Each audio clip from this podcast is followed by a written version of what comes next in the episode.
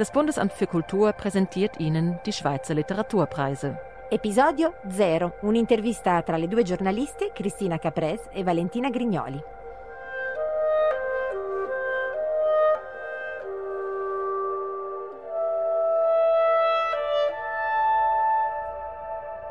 Benvenuti e benvenute al nostro podcast. Ciao Cristina. Ciao Valentina, benveni und herzlich willkommen. Bienvenue. Nous voilà à nouveau ensemble, Cristina. C'est reparti.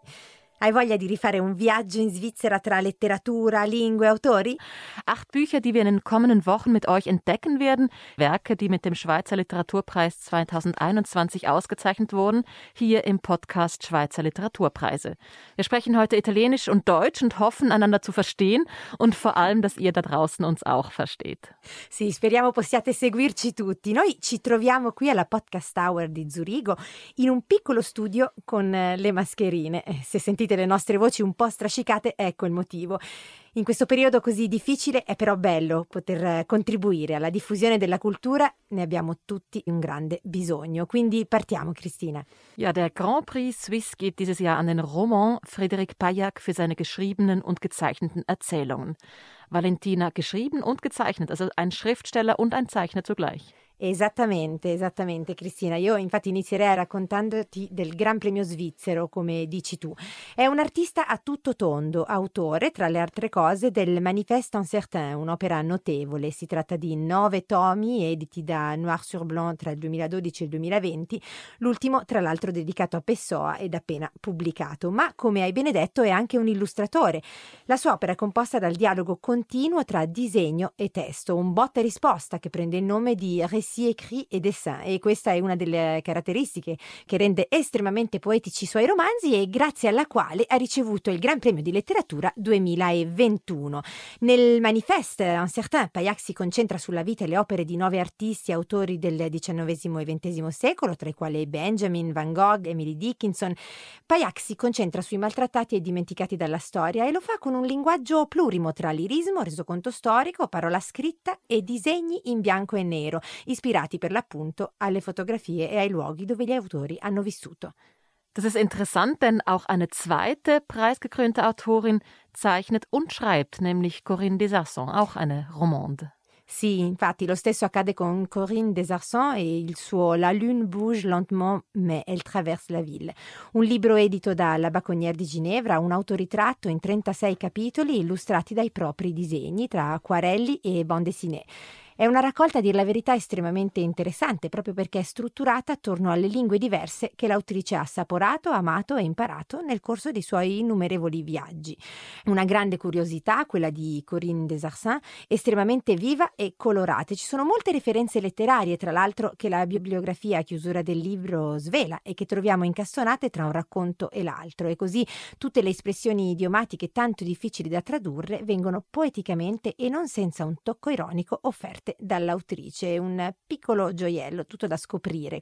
Ma Cristina, raccontami ora qualcosa tu, vedo che hai tra le mani diversi libri.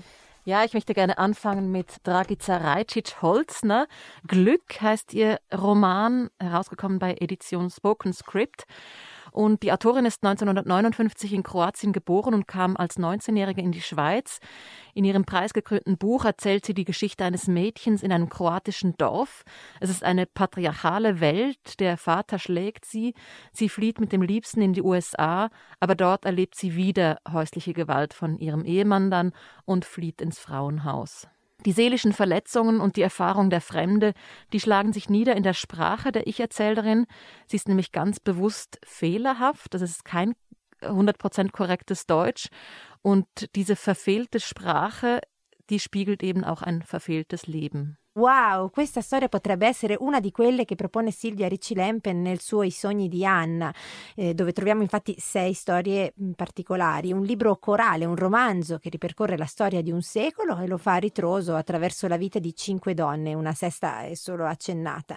Si parte dalla Grecia nel 2031 e si arriva fino a Roma nel 1911. Sono sei donne legate tra loro dalla sorellanza, che non è un legame familiare qui, ma un incontro intergenerazionale tra donne donne diverse. Un richiamo continuo tra una e l'altra, un anelito verso la felicità, una felicità femminile e ci sono tanti sogni, sogni quelli veri, quelli occhi aperti, c'è la storia, le rivendicazioni, le emozioni e tanto anche della vita dell'autrice. È un romanzo tutto da scoprire come le donne mai convenzionali in questo romanzo. Unkonventionelle Geschlechtsidentität, das ist das Stichwort für mein nächstes Buch. Ein knallpinkes Buch mit dem Titel Neon Pink und Blue. Auf dem Pink kann man den Klappentext kaum lesen. Es ist von X Schneeberger geschrieben und es lässt sich auch als eine Kritik an den herrschenden Geschlechterverhältnissen lesen. X Schneeberger selber hat den Vornamen Christoph durch das geschlechtslose X ersetzt und auch die Hauptperson ist im Buch mal er, mal sie, mal es, die meiste Zeit sogar unpersönlich Mann. Un personaggio tra uomo e donna, ma che esperienze vive nel libro, Christine? Es ist eine Drag Queen in einem heißen Sommer in Zürich, die nächtelang durchtanzt und an Partys auftritt, dann aber den Job verliert und durch die Stadt irrt. Sie erinnert sich an die eigene Kindheit, als sie die Kleider der Mutter probierte und als verdrehtes Wesen wahrgenommen wurde auch als Erwachsene dann ist die Drag Queen eine Figur voller Widersprüche und Zerrissenheiten, die durch die Stadt irrt auf der Suche nach der eigenen Identität. Mm, vagabondare, vagabondare per, alla ricerca della propria identità e del senso della vita. In fondo è la stessa cosa che fa Peter, il protagonista di Peter und so weiter, il romanzo di Alexandre Lecoultre, un Bildungsroman che racconta la storia di questo protagonista che mhmm, nella sua continua ricerca di un senso della vita e di una propria identità farà incontri spettacolari che scopriremo nel corso della lettura e dell'incontro con l'autore, perché questa nostra presentazione vuole parlare proprio dei podcast che arriveranno. Ich höre dir fasziniert zu. Valentina, Bildungsroman ist natürlich das Wort, das ich am besten verstanden habe. Gibt es kein italienisches Wort für Bildungsroman? sì, è un romanzo di formazione, ma visto che siamo, stiamo parlando in diverse lingue, mi è venuto spontaneo Bildungsroman. Comunque, la cosa interessante di questo libro, e da qui il mio lapsus, è che è un romanzo scritto in eh, francese da un francofono che vive a Berna e in effetti nel romanzo incastonate qua e là ci sono tantissime espressioni tedesche. Ein Autor, der die Schweiz quasi in sich vereint, die multikulturelle Schweiz. Auch ein Autor, der quasi an der Sprachgrenze lebt, ist Levin Westermann. Er ist in Deutschland aufgewachsen und kam für ein Studium ans Literaturinstitut nach Biel, wo er heute auch als freier Autor lebt. Westermann hat sich literarisch ganz der Lyrik verschrieben. Im Band bezüglich der Schatten zeichnet er eine postapokalyptische Szenerie voller Schnee und Eis, in der die Menschen große Einsamkeit erleben. Auf dem Titelbild sehen wir den Schatten eines wilden Tieres. Was ist das für dich, mhm. Valentina? Mm, a me sembra un lupo. Für mich ist auch ein Wolf, aber erstaunlicherweise das Tier, das sich da ein bisschen durchzieht durch das Buch ist ein Fuchs und, und kein Wolf. Ein Schatten ist nicht, nicht ganz genau erkennbar. Ja, ich bin gespannt drauf, dieses Buch, dieses Gedichtbuch zu entdecken. Ma guardando tra i tuoi libri, tra l'altro, io vedo che c'è un'altra copertina con un animale selvaggio, una Hyäne. Ja, genau. Das Buch heißt auch Hyäne, eine Erlösungsfantasie von Benjamin von Wiel.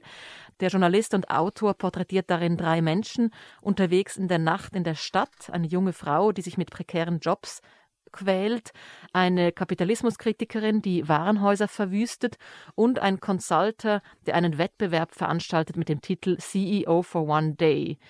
Also auch auf dieses Buch bin ich gespannt. Es trägt den Untertitel Eine Erlösungsfantasie. Ob wir darin wirklich erlöst werden und wovon, werden wir sehen. Ogni anno l'Ufficio federale di cultura dà un premio speciale, una menzione speciale. L'anno scorso e lo è stato per la traduttrice Marion Graff.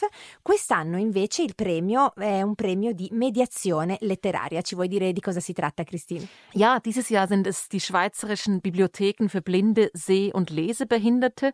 Es gibt davon in den drei großen Sprachregionen vier Bibliotheken in Tenero, in Genf, in Lausanne und in Zürich. E quindi ci troviamo la prossima settimana per il primo podcast dedicato a I sogni di Anna, il romanzo di Silvia Ricci Lempen. Speriamo di avervi incuriosito abbastanza. Viel Spaß! Arrivederci!